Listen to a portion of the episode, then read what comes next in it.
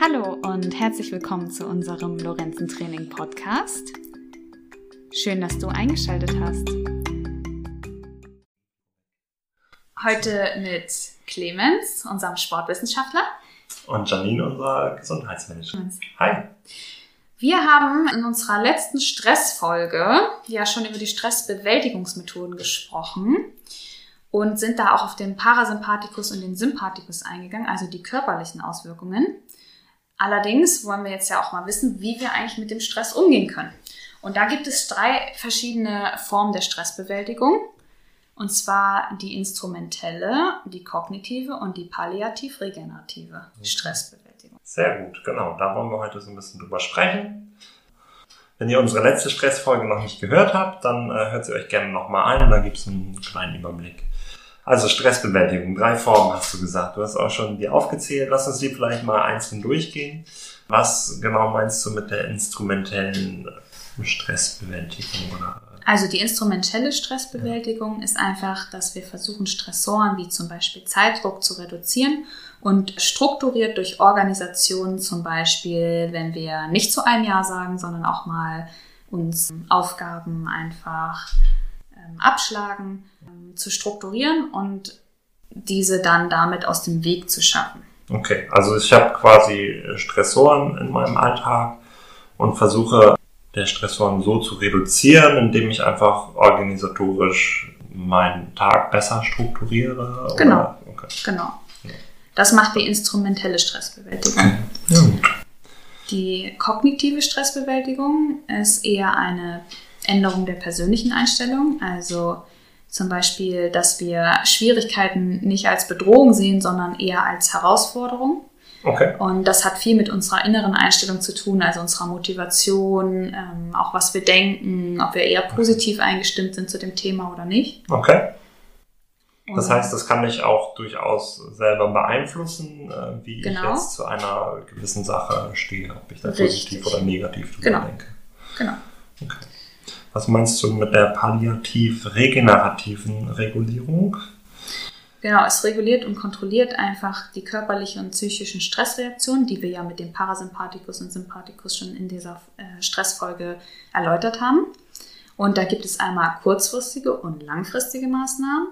Und eine kurzfristige Maßnahme wäre zum Beispiel, dass wir Medikamente einnehmen oder uns ablenken mit zum Beispiel einem Hobby, was wir machen oder zum Sport gehen. Und eine langfristige Maßnahme wäre ähm, zum Beispiel regelmäßiger Sport oder aber auch Entspannungsübungen oder okay. bestimmte Entspannungsverfahren. Okay, sehr gut. Da komme ich ja, da kommen wir dann, glaube ich, später nochmal genau genauer drauf, was es da für Entspannungsverfahren gibt. Genau, die genauen Entspannungsübungen. Oder Entspannungstechniken. Ja. Genau. Entspannungsverfahren, ähm, da machen wir jetzt erstmal mit weiter. Ähm, muss man, glaube ich, auch erstmal in zwei Kategorien so ein bisschen unterteilen. Richtig. In das unsystematische Entspannungsverfahren und in das systematische Entspannungsverfahren. Okay. Unsystematisch würde ich jetzt so ähm, einkategorisieren, das ist eher so ein bisschen ein Gespür für Erholungsbedürftigkeit. Also dass man das entwickeln muss, ne? dass man ähm, das gar nicht bewusst macht, sondern eher unterbewusst ähm, merkt, man ist gestresst und nehme ich mir einfach mal Zeit für mich und plane das aber gar nicht so richtig, sondern mache das eher nach einem Gefühl. Richtig, genau. Es ist eher eine subjektive Einschätzung und eine individuelle Einschätzung.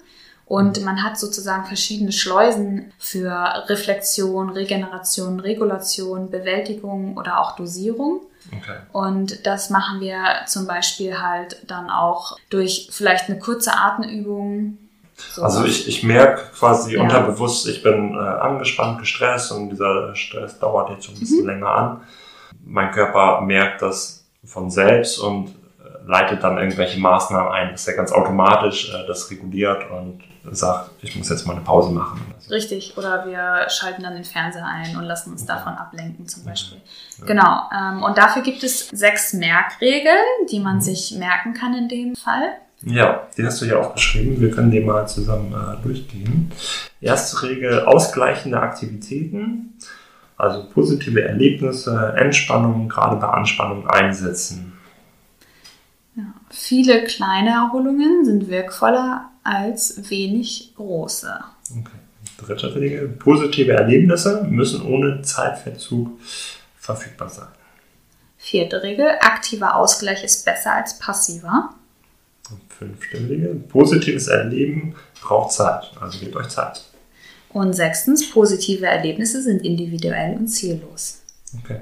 Also es gibt nicht so das Schema X, was jetzt für alle funktioniert. Es muss auch jeder für sich selber ein bisschen herausfinden, wie er jetzt sich unsystematisch entspannen kann. Richtig.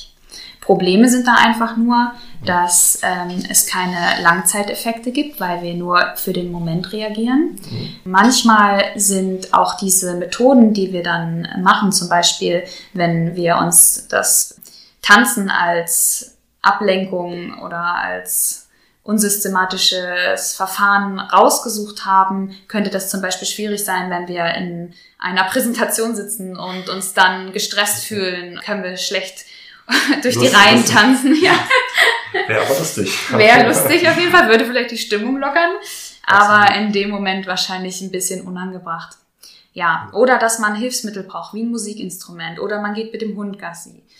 Oder manchmal sind sie auch sehr aufwendig. Das heißt, wir wollen einen Spa-Besuch machen, damit es uns besser geht. Ja. Aber das ist oft nicht greifbar. Okay. Ja, mir geht es manchmal so, ich muss dann irgendwie einfach mal ein Buch lesen oder so, aber irgendwie komme ich dann nur sehr selten dazu. Deswegen geht das sehr langsam, dass ich mit meinem ja. Buchlesen vorankomme. Das Buch muss dann halt auch erstmal da sein. Genau, muss ich sagen. Richtig. Ja. Okay, dann im, im Gegensatz zu diesen unsystematischen Verfahren, hattest du ja gesagt, gibt es auch noch systematische Entspannungs. Richtig. Das können wir uns eher so vorstellen wie ein Training, was man einfach lernen muss. Und das hat halt dann kurzfristige sowie langfristige Effekte, wenn wir das Gelernte auf eine Situation anwenden können, in einem bestimmten Moment, dann können wir uns kurzfristig Abhilfe beschaffen. Okay. Also ich nehme mir bewusst vor, ich weiß, ich habe äh, zu viel Stress und ich möchte mich jetzt entspannen. Mhm. Ja. Oder ich bin oft gestresst, wenn ich ein Referat vorstelle oder mhm. eine Präsentation mache. Und der Langzeiteffekt wäre, dass man sich vorher schon dieser Situation bewusst ist und trainiert, eine bestimmte, ein bestimmtes Entspannungsverfahren trainiert hat, was man dann in dem Moment anwenden kann, was dann aber auch einen Effekt hat, mhm. weil wir das schon so lange geübt haben und das gelernt haben, wie das okay. Das andere ist, es ist halt auch noch wissenschaftlich äh, fundiert. Das heißt, wir haben auch ganz viele Studien, die es dazu gibt mhm. und viele ähm, Erfahrungswerte einfach. Genau. Das ist ja mit diesem Unsystematischen einfach schwieriger genau zu untersuchen oder zu sagen, weil das ja, wie schon gesagt, so sehr individuell oder unterschiedlich einfach.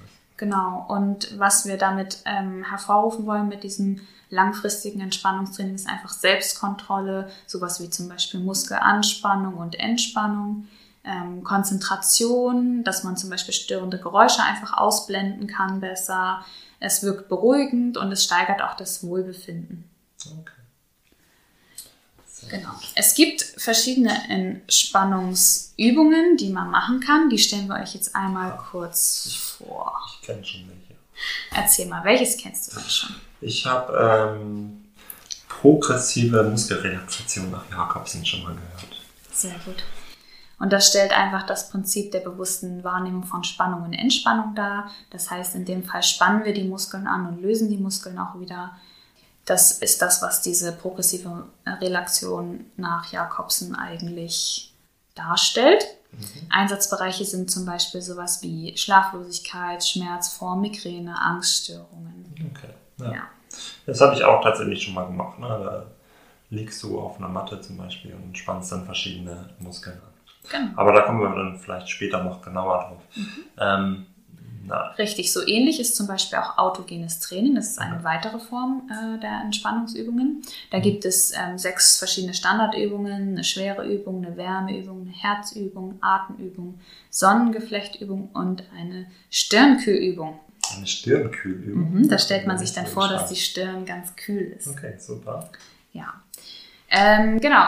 Und da sind die Einsatzbereiche auch von Nervosität und Anspannung, auch Schmerzzustände, Persönlichkeitsprobleme, da wird das oft eingesetzt. Da liegt man genauso auf der Matte und versucht diese verschiedenen Standardübungen einfach durchzuführen. Was, glaube ich, auch eine super bekannte Methode ist oder weit verbreitet einfach ist, ist Yoga.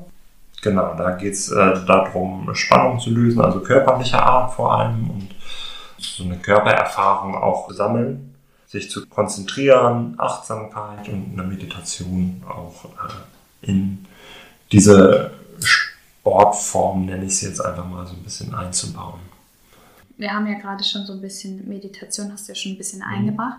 Da gibt es dann auch noch ein Achtsamkeitstraining. Also das bedeutet einfach, man ist achtsamer oder aufmerksamer in der Umgebung. Also man will die Harmonie mit sich und der Welt einfach und lebt im Augenblick und erlebt und schätzt das einfach auch, okay. was jetzt in diesem Moment passiert. Ja. Und äh, bei dem Achtsamkeitstraining gibt es zum Beispiel Bodyscan, da liegt man auf dem Boden und geht einmal durch den ganzen Körper, Gehmeditation, Bewegungsübungen, achtsame und Sitzmeditation, das sind eigentlich so die bekanntesten mhm. Meditationsformen. Äh, ist auch sehr im Kommen, also ist gerade auch äh, oft Thema wird auch wissenschaftlich immer noch weiter untersucht. Ja. Ist, ja. Genau.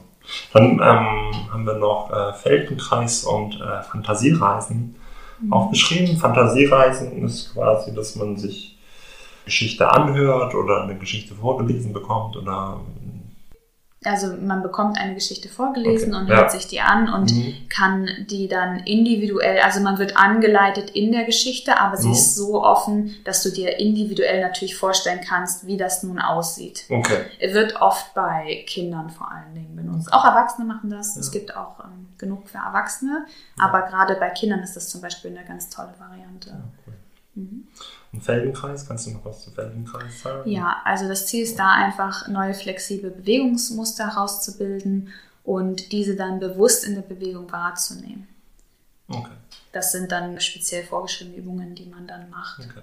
Mhm. Ähm, ja. ja. also wie man sieht, ist das schon eine Vielzahl an ähm, Übungen und äh, wir haben uns ein bisschen vorgenommen, ein paar von diesen auf jeden Fall nochmal genauer vorzustellen. Mhm und auch Übungen davon mit euch durchzuführen. Viele, viele äh, Sachen, die in diesen einzelnen Methoden dann angewendet werden, überschneiden sich tatsächlich auch. Also wenn ich jetzt irgendwie so an Atemübungen zum Beispiel denke, ist es eigentlich ähm, fast bei jeder Entspannungsübung. Genau, ne? das ist eigentlich ja. ist ein Standardrepertoire, was eigentlich überall ja. mit, mit reingehört. Aber diese einzelnen Methoden sind halt nochmal genauer ausgearbeitet. Und da wollen wir uns gerne auch in den nächsten Folgen mit den einzelnen Methoden genauer mit beschäftigen. Das war unser Gesundheitspodcast und bei weiteren Fragen oder Anmerkungen schreibt uns gerne unter info at